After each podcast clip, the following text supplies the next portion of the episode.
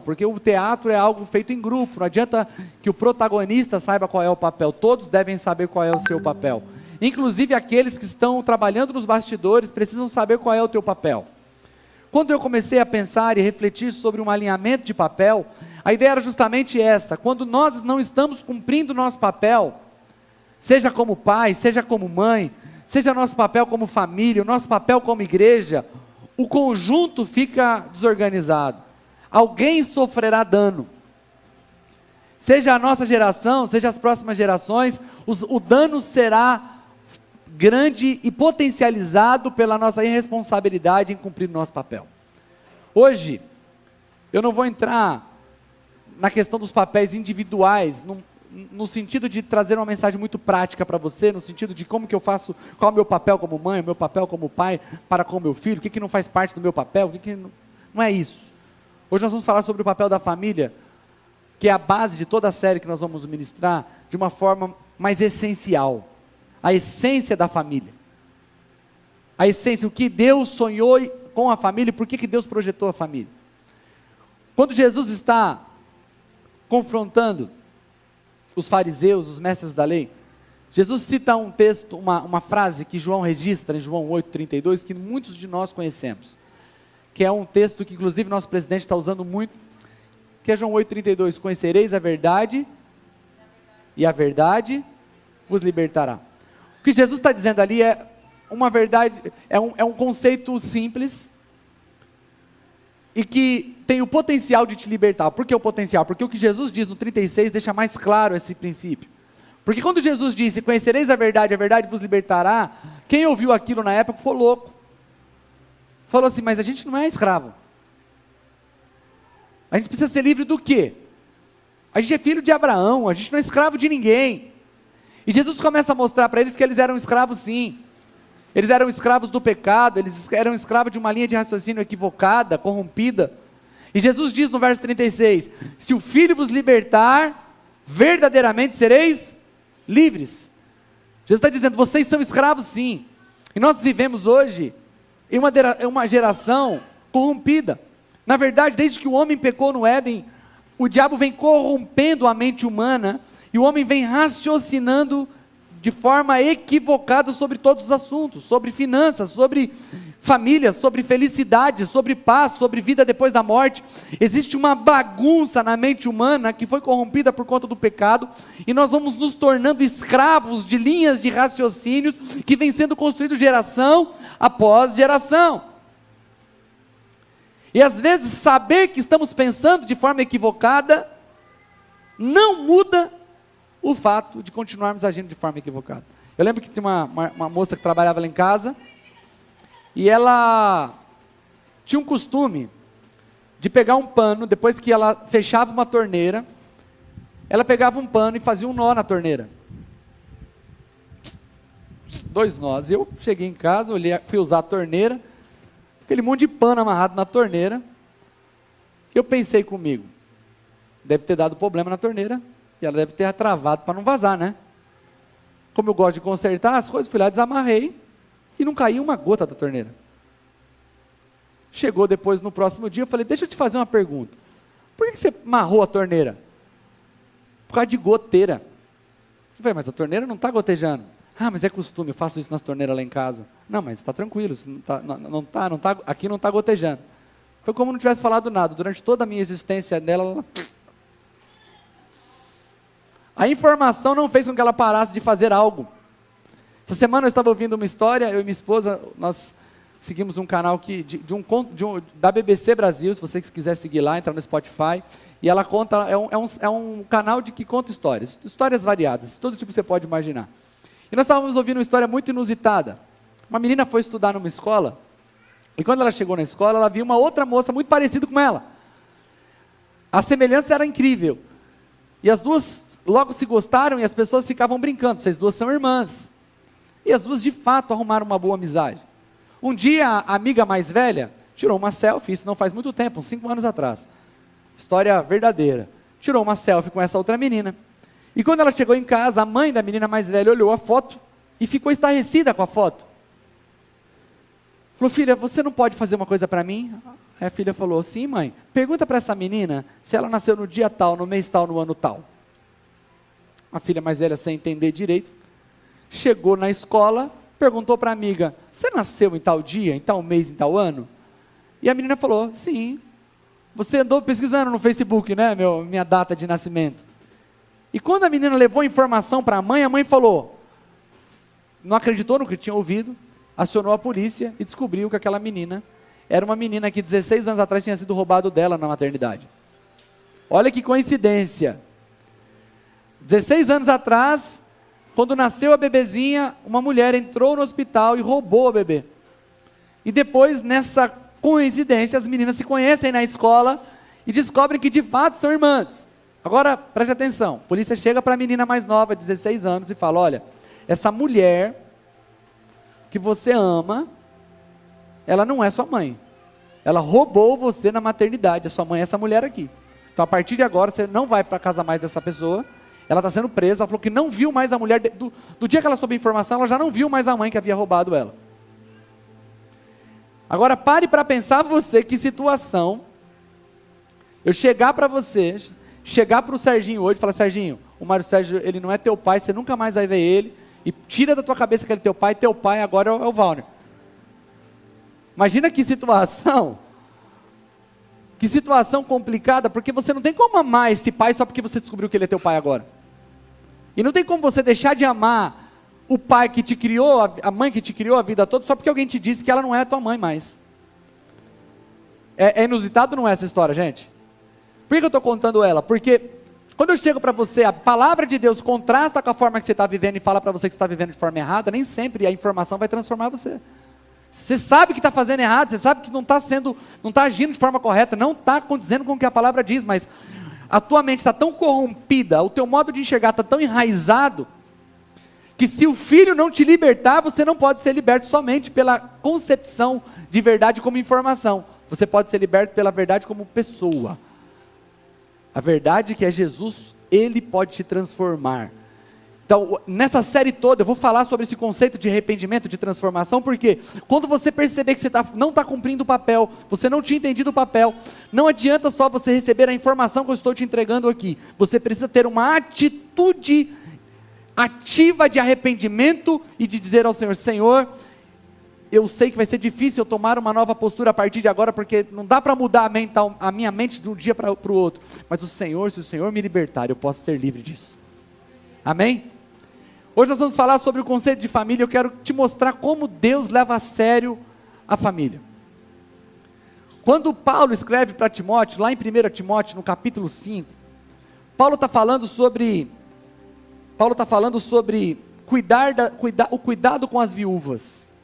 E é interessante se você você pode chegar na sua casa e ler um pouco a carta para Timóteo. Ele vai dizer assim, ó, cuide das mulheres que são verdadeiramente viúvas.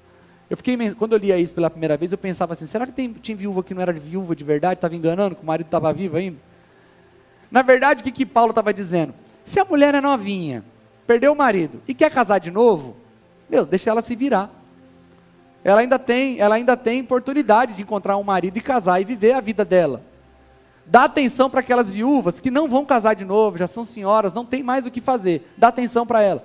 E aí o que Paulo está dizendo? A igreja não tem condição financeira de bancar todas essas viúvas. Então é importante que as famílias cumpram seu papel e cuide dos de casa. Ou seja, tem uma viúva na tua casa, se tivesse filhos, os filhos tinham obrigação de bancar a mãe. Para que não sobrecarregasse a igreja. E aí Paulo diz, Paulo diz o seguinte para Timóteo. Do mesmo modo, diz aqui, ó, se alguém não cuida dos seus parentes, especialmente dos de sua própria família, negou a fé e é pior do que o infiel, pior que o descrente. Olha a importância que Deus está dando para a família. A pessoa pode ter uma vida religiosa aprovada, no sentido de que ele vem na igreja, dizimista, ele oferta, ele é uma boa pessoa, ele canta os louvores, ele gosta de ouvir a pregação, ele jejua, ele faz tudo que uma pessoa que, que você avaliando poderia dizer, tá top. Mas se ele não cuida dos de casa, Paulo está dizendo, ele negou a fé. Pare para pensar que às vezes a gente assiste filmes onde de perseguição, e aí a gente vê lá um cara com a metralhadora, ó, se você não negar a fé, você morre. Aí o cara fala, eu não nego, eu não nego, e pum, morre, né? Ou alguns saem correndo e nega logo de correr. O que que Paulo está dizendo? Você pode dizer diante das armas, eu não nego, mas se você não cuida da família, você já negou. Se você não cuida dos de casa, você já negou. E o cuidado, ele pode se expandir a um cuidado emocional, ele pode se expandir a um cuidado de proteção, a preocupação que você tem com os de casa. Você percebe que nós às vezes negamos esse cuidado, inclusive o cuidado emocional à nossa família. Quando Jesus vai ser batizado, Jesus tem 30 anos. Deus fa se faz ser ouvido por Jesus e por todos que estavam ali. Esse é meu filho amado, em quem eu tenho muito prazer. Jesus não tinha essa dificuldade emocional que necessitava de palavras de afirmação, ainda assim Deus o fez. Porque o cuidado com a família é o respaldo para a nossa fé. E ele diz que aquele que não cuida da sua casa, aqui ele está falando de finanças, mas a gente que está que tá generalizando cuidado de forma mais geral, ele está dizendo que não só negou a fé, se dissesse que nós éramos iguais aos descrentes, ainda estaria ruim. Mas ele diz que nós somos piores dos que os descrentes se nós não cuidamos daqueles da nossa casa. Aí vem Pedro, olha o que Pedro diz. Do mesmo modo, lá na, na, primeira carta, capítulo 3, verso 7. Do mesmo modo, vocês, maridos, sejam sábios no convívio com suas mulheres e tratem-nas com honra, como parte mais frágil e coerdeiras do dom da graça da vida, de forma que não sejam interrompidas as vossas orações. Ou seja, se você não for sábio na interpretação do relacionamento com a tua esposa, ou seja, não entendendo que ela, que ela vive e existe numa dimensão diferente da tua, no que se diz respeito às emoções, porque aqui ele não está falando que a mulher é frágil no sentido dela ser mais fraca, porque a mulher tem provado que é mais forte que os homens em em diversas circunstâncias e situações. E é justamente isso que está atrapalhando hoje, não porque a mulher é forte, mas porque os homens têm sido sucumbidos pela fortaleza das mulheres. E temos vivido na geração de homens fracos, de homens frágeis, de homens, como diz o Cláudio Duarte, homens bananas, né? Homens que não assumem o seu papel por causa da sua fragilidade. Então, de Paulo não está falando de. Pedro não está falando que as mulheres são frágeis porque elas são fracas. Ele está dizendo das emoções fragilizadas. As emoções das mulheres operam em dimensões diferentes das nossas. E, e Pedro está dizendo: se a gente não discernir isso, e não tratar a mulher com a honra devida das, dessas emoções diferentes das nossas, as nossas orações são interrompidas. Ou seja, você pode orar, você pode chorar, você pode gemer diante de Deus que suas orações não são ouvidas por, pela forma que você trata a tua mulher. Perceba como é espiritual o trato na casa, como isso reflete na nossa vida espiritual. Lá em Malaquias, no capítulo 2, o povo está reclamando, está dizendo assim: ó, outra, coisa que, outra coisa que vocês fazem, Malaquias 2, a partir do 13. A outra coisa que vocês fazem, enchem de lágrima o altar do Senhor, choram e gemem, porque Ele não dá atenção às suas ofertas e nem as aceita com prazer. E vocês ainda perguntam: por quê?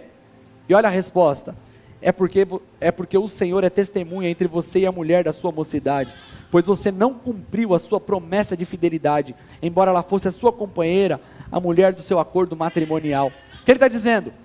Não vou aceitar a sua oferta. Você não foi fiel à mulher da tua mocidade. Percebe que quando nós entramos dentro do assunto sexualidade, do assunto fidelidade, não é só uma questão de relacionamento entre eu e minha mulher, é uma questão de relacionamento entre eu e Deus. Se eu sou infiel, o meu relacionamento com Deus ele é interrompido. Aí a gente percebe como Deus olha para a família e o nosso relacionamento familiar ele é muito mais sério e importante do que a gente imagina. Quando Deus quer revelar o amor dele por nós, ele cita lá em Isaías 49: Pode uma mãe se esquecer de um filho que ainda amamenta e não ter compaixão dele? Quem está fazendo essa pergunta é Deus. E eu pergunto isso para as mulheres: é possível esquecer de um filho que ainda você está amamentando e não ter compaixão dele? Dá para esquecer? Dá, mãe. Mas Deus diz o seguinte: ainda que uma mãe se esqueça, eu todavia não me esquecerei de ti. O que, que ele está dizendo? Quero, se ele quer, eu quero revelar meu amor para você. Qual é o amor mais especial que existe na terra? É o amor de uma mãe, não é verdade? Concordam comigo? Eu sou pai, eu amo meus filhos, mas não, eu sei que não dá para superar a minha mulher. no amor que, ele tem pela, que ela tem pelas crianças, é um amor que supera. Aí Jesus, aí o Senhor, o Senhor pergunta, qual o amor que o, o maior amor que o homem pode entender? O amor de uma mãe. Então deixa eu dizer uma coisa, sabe esse amor que você acha top? É top mesmo, mas o meu amor é maior que esse. Quando ele quer falar sobre provisão e cuidado, ele vai lá e, e usa o exemplo do pai. Ele diz lá em Mateus 7, 9 e 11: Qual de vocês, se seu filho pedir pão, lhe dará uma pedra? Ou se pedir peixe, lhe dará uma cobra. Se vocês, apesar de serem maus, sabem dar boas coisas aos seus filhos, quanto mais o Pai de vocês que está nos céus dará coisas boas aos que pedirem.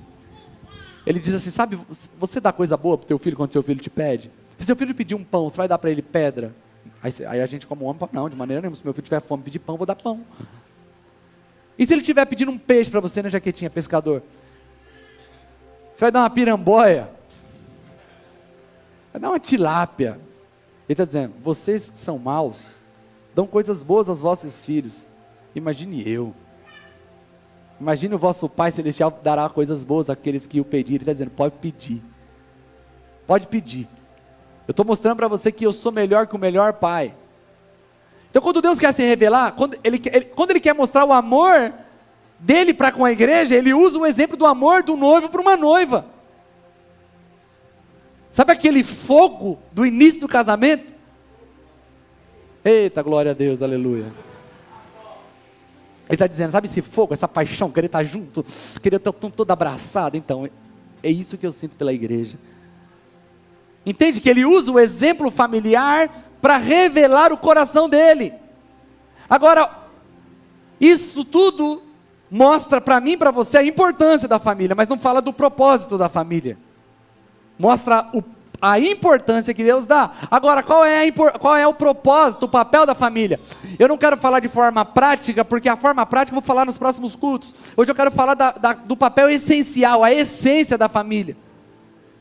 E eu creio que a essência da família está em revelar algo para nós, em revelar algo para o mundo, em revelar algo para a sociedade. Quando você vai para Efésios, quando Paulo está escrevendo a carta aos Efésios, ele diz assim, Efésios 3, do 14 ao 15, ele diz: Por essa razão, ajoelho-me diante do Pai, do qual recebe o nome e toda a família nos céus e na terra.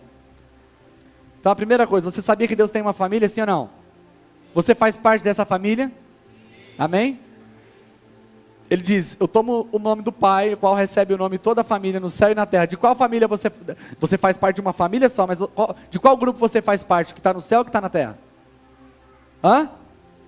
Você está na terra, amém? Você não morreu ainda, irmão. Glória a Deus. E se você morreu e está aqui, nós vamos ter que rever nosso conceito de, onde estar depois de, de morto, né? Mas você está vivo, amém? Você faz parte da família que está na terra, mas existe uma família no céu. Quem é a família do céu? Aqueles que já morreram, que foram para lá, os anjos, certo? Mas deixa eu te fazer uma pergunta que é muito importante você entender. Quando é que a família de Deus se formou? Porque a gente tem uma ideia, e uma ideia equivocada, que a família se forma quando a gente tem o primeiro filho. Isso não é verdade. A família se forma com uma aliança matrimonial. Amém? Então, quando você se casou, você se tornou uma família. O filho nasce na família. Não é o filho que forma a família, o filho nasce na família. Tá claro isso para você? Se você pensava de forma equivocada, muda a tua mente. Se você acha que é difícil mudar a mente, clame ao Senhor para que Ele te liberte do pensamento equivocado. Porque tem muita gente que ainda não tem filho e não se considera família. Está errado. Vocês são uma família sim. E o filho está chegando é na família. Amém? Amém? Então, se antes de termos o primeiro cristão, o primeiro anjo criado, já existia uma família no céu, e a, e a família era formada por esse Deus, o Adonai, o Deus que se revela de forma trina, amém? Você está comigo, está entendendo isso? Então nós temos o Pai, nós temos o Filho e nós temos o, o Espírito Santo, é a essência trina de Deus. E quando Deus começa a se revelar ao mundo, quando Moisés, escritor do livro do Gênesis, começa a relatar como era o princípio, e ele vai falando como era no princípio. Ele fala o quê? Que o Espírito pairava sobre o abismo, sobre as águas. Lembra desse texto? A palavra pairava, no original, traz a ideia de chocar. Mesma ideia do que um, uma ave faz para chocar o ovo, que vai, que vai gerar uma vida. O que, que, que a Bíblia está dizendo? Que o Espírito Santo estava ali, chocando, aguardando uma voz para que a terra fosse transformada e para que as coisas fossem criadas. Ou seja, o Espírito Santo, o grande gerador de vida. Aí Deus quer revelar essa parte dele. Ele cria a mãe. A mãe é a, é a, é a, é a forma clara, essencial de conhecer a, o Deus que gera a vida. Mas a mãe não revela só o Deus que gera a vida, a mãe revela também o consolador. Olha como essencialmente a criação da família é uma estratégia de Deus em se fazer conhecido ao homem. Para nós, na nossa religiosidade, Deus me livre, misericórdia, né? O Espírito Santo é uma mulher, meu Deus, eu não sabia disso, não é disso que eu estou falando. Nós, no céu, não, não, nós não estamos falando de sexualidade, sexualidade é uma condição humana para, para a procriação. Quando nós falamos de Deus, nós estamos falando de um, de, de um ser pleno que transcende a sexualidade. Quando eu falo que a mãe é uma forma de nós olharmos e conhecermos, é a parábola do Espírito Santo. Você sabe o que é uma parábola? A parábola é usar uma coisa muito conhecida para explicar uma coisa pouco conhecida.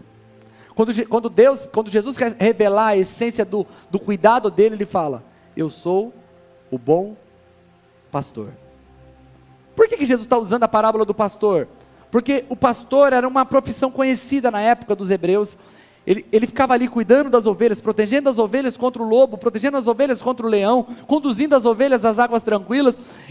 Todo, todo judeu estava bem familiarizado com o conceito de pastor. E Jesus diz: Eu sou o bom pastor. E o bom pastor dá a vida pelas ovelhas. Isso é parábola. Usar algo muito conhecido para explicar algo pouco conhecido. Está claro para você o conceito de parábola? Ou seja, a mãe é a parábola do Espírito Santo. É o que a gente conhece, pelo qual Deus revela aquilo que a gente ainda não conhece. Então, essencialmente, a família revela esse caráter de Deus.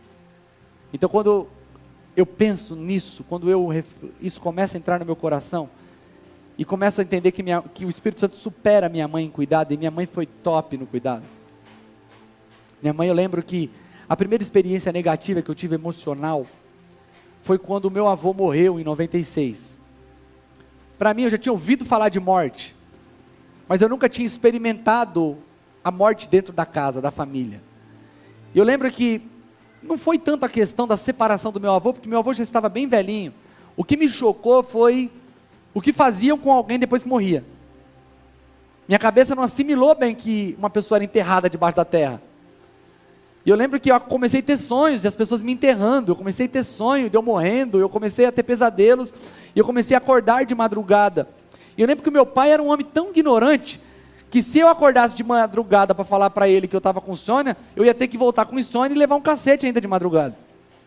Então eu entrava no quarto, que nem, a, que nem um ninja, né? Eu ia até a beira da cama e, e minha mãe percebia que eu acordei, me abraçava. Eu lembro que ela colocava eu no peito dela assim, o, o abraço dela me acalmava. E quando a gente tem um modelo claro, é mais fácil recorrer ao Espírito Santo que nos consola em dias de angústia, em dia de tristeza, quando nós temos um conceito curado. Porque tem muita gente que não consegue viver um relacionamento com Deus, não consegue desfrutar do consolo, porque tiveram dificuldades com a mãe. Às vezes não é porque a mãe foi má, é porque você, você não, como que eu poderia usar essas palavras? Você não aprova a forma que a sua mãe conduziu a vida dela. E aí você tem dificuldade em ser mãe, em dificuldade em se relacionar com Deus no cuidado, porque você reprova a tua mãe. Você reprova a forma de existência dela. Você, às vezes sua mãe falhou de verdade, talvez sua mãe pecou diante de você, talvez a vida que sua mãe escolheu para viver te traz uma péssima imagem disso, isso te traz dificuldade em ser a mãe em essência, e você terá dificuldades em lidar com esse cuidado de Deus, porque a essência da família é revelar Deus. Mas na nossa sociedade hoje, o maior problema que nós temos não é nem com a figura da mãe, é a figura do pai. Mas entre a figura da mãe e a figura do pai, nós temos a figura do filho. Jesus se revelando através de um filho perfeito, nos dando um modelo de existência. De como honrar o Pai, de como revelar o Pai, de como ter uma identidade assimilada, assimilada à, identidade do Pai. Mas quando a gente vai para a figura do Pai, nós entendemos o grande problema da nossa sociedade. Nós somos uma geração que vive uma orfandade emocional. Pais que abandonaram a família, porque quando um pai abandona uma família, ele está deixando o coração de uma mulher destruído, mas ele está destruindo o coração dos filhos. Agora, como é que essa pessoa consegue se relacionar com Deus que diz: Eu nunca te abandonarei, jamais te desampararei, se o reflexo familiar dela é um pai indo embora, é um pai abandonando, é um pai traindo. E o conceito familiar, ele vai deixando turva a nossa visão a respeito de Deus, vai deixando turva a nossa visão a respeito do, da paternidade de Deus. Pessoas com problemas de fé, pessoas que são incrédulas, pessoas que você diz para elas, tem que crer, Deus é poderoso, você vai poder viver coisas grandes. Se você tem dificuldade em pensar alto, provavelmente você tem problema com seu pai. Porque é o pai que gera esse coração ousado no filho. Respaldo. Eu vou para frente, tem um pai que me respalda. Então você vive essa relação comedida com Deus, de não ousar crer em coisas grandes que Deus pode fazer, é porque o teu coração foi ferido no teu relacionamento com teu pai. Pessoas que não conseguem desfrutar dessa confiança plena, porque tiveram seus corações destruídos na relação com o pai. O pai é um banana, é fraco, não cuidou, não deu palavras de afirmação, te abandonou. Pais presentes, fisicamente, mas ausentes emocionalmente, pais que não tinham palavras de amor, pais que não abraçavam, pais que não colocavam no colo, e no meu caso, eu tinha que lidar com o medo do meu pai, porque meu pai transmitia medo, eu sempre digo isso para vocês, quando sou questionado a respeito de, ei pastor, se corrige o filho fisicamente com vara, sim ou não? Eu digo sim, digo não. Eu digo sim, porque minha mãe me corrigia quase todo dia e me, e, me, e me fez o homem que sou hoje. O meu pai me corrigia a cada dois, três meses, mas quando ele pegava, o terror que ele passava na correção era terrível. A forma que ele pegava no braço, a forma que ele falava, o jeito que ele ia para cima, era desesperador. E eu estava meditando sobre isso, sobre os, os, efeitos disso sobre a minha vida. Essas sema, semanas atrás nós fomos viajar, eu cheguei de viagem, de trabalho, e eu cheguei, preguei aqui no domingo, dia 6 de setembro, no dia 7 de setembro, feriado. Dia 8 eu acordei com um telefonema, que eu precisava ir para o Rio Grande do Sul, que tinha um trabalho lá. Falei, poxa, mas eu fiquei longe da minha família 50 dias, tem como eu pouco mais de 50 dias, tem como eu simplesmente agora ir deixar eles aqui. Falei para minha família, para Edna, para as crianças, falei, oh, amor, prepara as crianças que vocês vão comigo. E aí a gente foi junto viajar a trabalho, e eu chegando no hotel, todo dia eu chegava no hotel, estava trabalhando muito, começando, eu tinha que acordar bem cedo, então estava dormindo cedo também. E antes de dormir, eu deitado no, no, na cama com os, com os dois, um em cada braço.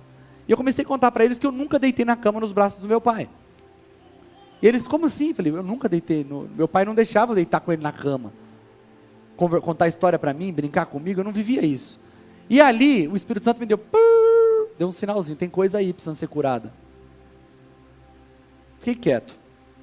Entramos no carro, Parte dessa mensagem de hoje eu tirei de um estudo, que eu, de, um, de um livro do pastor Luciano Subirá, O Propósito da Família. E eu falei, eu preciso recapitular alguns assuntos, coloquei a mensagem, que ele também tem uma mensagem no YouTube sobre o propósito da família, e trata esse assunto com mais profundidade ainda. E aí todo mundo dormiu no carro, a Edna dormiu, as crianças dormiram, eu fiquei ali, fiquei acordado. E eu comecei a pensar como, como eu não desfrutei disso. Meu pai era muito instável nas emoções. Não era uma pessoa que me transmitia segurança. Eu falo, está aqui meu sobrinho, né? O pai dele, o pai do Rafael, tinha idade para ser meu pai, então eu vivia com meus irmãos, meus, tinha algumas referências de pai nos meus irmãos, mas meus irmãos tinham a família deles e meu pai sabe, tinha lá a vidinha. Meu pai era um homem, um homem bom, um homem que pagou suas contas, foi, morreu sem deixar dívida para gente, mas nunca entendeu a essência do que é ser pai. E eu comecei a falar com Deus isso, eu comecei a falar, Senhor, como eu tenho dificuldade disso, disso, disso, e comecei a entender os problemas, eu comecei a entender quais os problemas que eu tenho hoje, que estão completamente relacionados ao problema que eu tive com paternidade. Mas de repente o Espírito Santo me, pá, me para, como ele sempre faz, diz: Ei, você está indo para o caminho errado. Falei, você está indo para o caminho do vitimismo, e o caminho do vitimismo não traz cura, só traz tristeza. E o Espírito Santo começou a me fazer lembrar de coisas que haviam acontecido comigo aquela semana e com meus filhos. Eu lembro que eu cheguei de viagem, o Antônio começou a ter medo de dormir no escuro. E o Antônio nunca te... o Antônio é uma criança extremamente corajosa. Mas ele andou tendo alguns traumas esses dias. Entrou na... pulou numa piscina sem boinha. E aí a, a Edna foi, pulou, pegou ele, ele ficou com medo de água. Ele começou a adquirir alguns medos, a gente sabe que faz parte da vida. E tem que ser tratado isso. E o Antônio começou a ter medo de escuro. E a gente, quando vai dormir lá em casa, o, o Serginho, quando o Gui foi lá, o Gui falou: Mãe, o, eles fecham tudo. Porque é o nosso costume. A gente ensina. O escuro é a mesma coisa que a luz. Não muda nada. Não queremos criar monstros na cabeça do, deles. Né? Então, começamos a, desde pequena a fechar a porta e apagar a luz. Porque às vezes nós, como pai, criamos esses medos nos filhos. Ah, o pai tem medo do escuro, então ele deixa a luz acesa porque ele tem medo do escuro. E ele passa esse medo para o filho. E a gente vai tendo que vencer os nossos medos. Olha o desafio de ser pai ao ponto que ensinamos os nossos filhos a, a, a, as verdades sobre as situações. E aí, eu cheguei de viagem e falei para o Antônio, Antônio, deixa eu falar uma coisa para você, sabe quem é que tem que ter medo? E o Antônio falou assim, quem papai? Eu falei, o medo tem que ter medo de você. Porque você é filho de Deus, o medo quando bate, chega na tua porta, o medo vira as costas, sai correndo, porque ele sabe aqui dentro tem um filho de Deus. E aí, no outro dia, de novo, ele, pai, não é pai, estou falando para o Davi aqui, não é pai, que o medo tem que ter medo de mim? Eu falei, é, o medo tem que ter medo de você. E ensinando, e treinando, né? treinando o filho na, na medida das nossas próprias limitações. Esses dias eu estava abraçado com, com o Davi, brincando com o Davi, e o Davi é um pouco mais ciumento que o Antônio. Então, se eu estou brincando com o Antônio, e o Antônio começa a dar muita risada, eu posso colocar no relógio, vai dar alguns segundos, o Davi vai vir e vai entrar na brincadeira. Tipo assim, eu quero também, né? Já o Antônio não. Se o, se o Davi, estou tá, brincando com o Davi, o Antônio está nem aí. Problema é dele, né? Deixa eu jogar meu joguinho aqui. E aí eu estava abraçado com o Davi eu falei, Davi, cadê o Antônio? Aí o Davi olhou assim, tá lá, pai. Falei, sabia que se fosse o Antônio aqui, você ia vir correndo aqui? Aí ele, falei, porque você tem ciúmes, né? Aí ele, tenho. Falei, mas você não precisa ter ciúmes. Porque o papai não ama o Antônio mais que você. O papai ama os dois igual. É que agora a vez é tua, então aproveita. E comecei, o Espírito Santo foi me trazendo essas, esses ensinamentos que eu estava dando para os meus próprios filhos dentro de casa. De estar com eles, de ensinar a palavra de Deus para eles, de dar carinho a eles, de dar atenção a eles, de corrigi-los. E de repente, quando eu estava nessa minha reflexão sobre a minha paternidade, o Senhor falou: Você se considera um bom pai? E eu falei: Sim, Senhor, eu me considero um bom pai. Ele falou assim: Eu sou melhor que você. Se você não se relaciona comigo como um pai, é porque você não acredita nisso. Porque a sua referência negativa de pai não pode superar a experiência que eu estou te dando agora de ser pai. E a sua, a sua experiência paterna revela a minha paternidade, que é melhor que a tua. E eu falei, aí eu comecei a lembrar, eu falei, pai, mas às vezes eu ia relacionar com o meu pai, eu não sabia o que eu ia encontrar, se eu ia encontrar um sorriso aquele dia, ou se eu ia encontrar uma bronca aquele dia. Ele fala, eu não sou o seu pai da terra. Toda dádiva perfeita vem do Pai das luzes, Tiago diz, porque nele não há variação e nem sombra de variação. Ele sempre é igual, do mesmo jeito. Você pode falhar, você pode errar, você pode ter medo, você pode sofrer. Os braços dele sempre estarão abertos para você. O colo dele sempre estará disponível para você. Ele não ama ninguém mais do que você. Você é, recebe o amor em sua plenitude e ele está de braços abertos essa manhã. Se você teve uma péssima relação com seu pai, se seu pai falhou com você, ele vai te curar hoje, porque ele não aceita mais viver distante de você porque alguém errou com você. Ele te chama para um relacionamento pleno. Ele te chama para um relacionamento perfeito. Essa mensagem ela é para duas coisas simples. A primeira é: se tua família não está revelando Deus, hoje você precisa se arrepender. Se você, como mãe, não revela o, o cuidado, o amor, o consolo para os teus filhos, se arrependa. E se não é possível mudar pela informação, diga: Senhor, o Senhor pode me libertar, o Senhor pode me transformar. Minha mãe nunca, fez, nunca foi de estar muito próxima, mas eu quero estar próximo aos meus filhos. Como é que eu dou aquilo que eu não recebi? Aí você diz, Senhor, então eu, eu creio que eu não recebi da minha família terrena, porque eles não tinham estrutura para me dar isso. Mas eu recebo de Ti, Senhor, porque eu olho para o Teu Espírito, o Teu Espírito me, me inspira, o Teu Espírito me, me, dá, me dá uma visão de futuro que me traz esperança. Os meus filhos serão consolados, eles serão amados. Eu serei uma geradora de vida na vida dos meus filhos.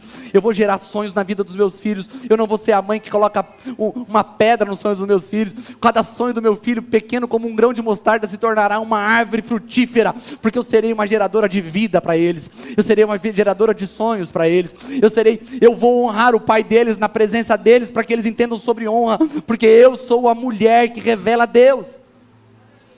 Você, como pai, eu não recebi do meu pai o carinho, as palavras de afirmação. Meu pai não se preparou para ser para mim um pai que gerava em mim segurança, pessoas inseguras porque rece não receberam dos seus pais as afirmações que precisavam receber. Jesus tinha 30 anos de idade, o pai, como eu disse no início da mensagem, ei, esse é meu filho amado, eu tenho prazer nele. Se seu pai nunca disse que tem prazer em você, eu digo para você que Deus diz: você é meu filho amado e eu tenho prazer em você. Mas também, para que a gente entenda que nós estamos vivendo abaixo da relação com Deus. Deus quer se relacionar com a gente de maneira mais profunda. Ele quer que a gente confie mais nele. Talvez você está passando por alguma angústia no teu coração. Talvez a pandemia te deixou cheio de incertezas. Você já contou isso para o teu pai? Mas pai, e se eu errar? E se eu falhar? Essa semana o neném me mandou uma mensagem e falou, pastor, eu estou começando a estudar Salmos mais profundamente. Me dá umas dicas aí sobre o estudo de Salmos. Eu fui e citei para ele o estudo do Salmo 23. O Salmo 23, eu já preguei sobre isso aqui.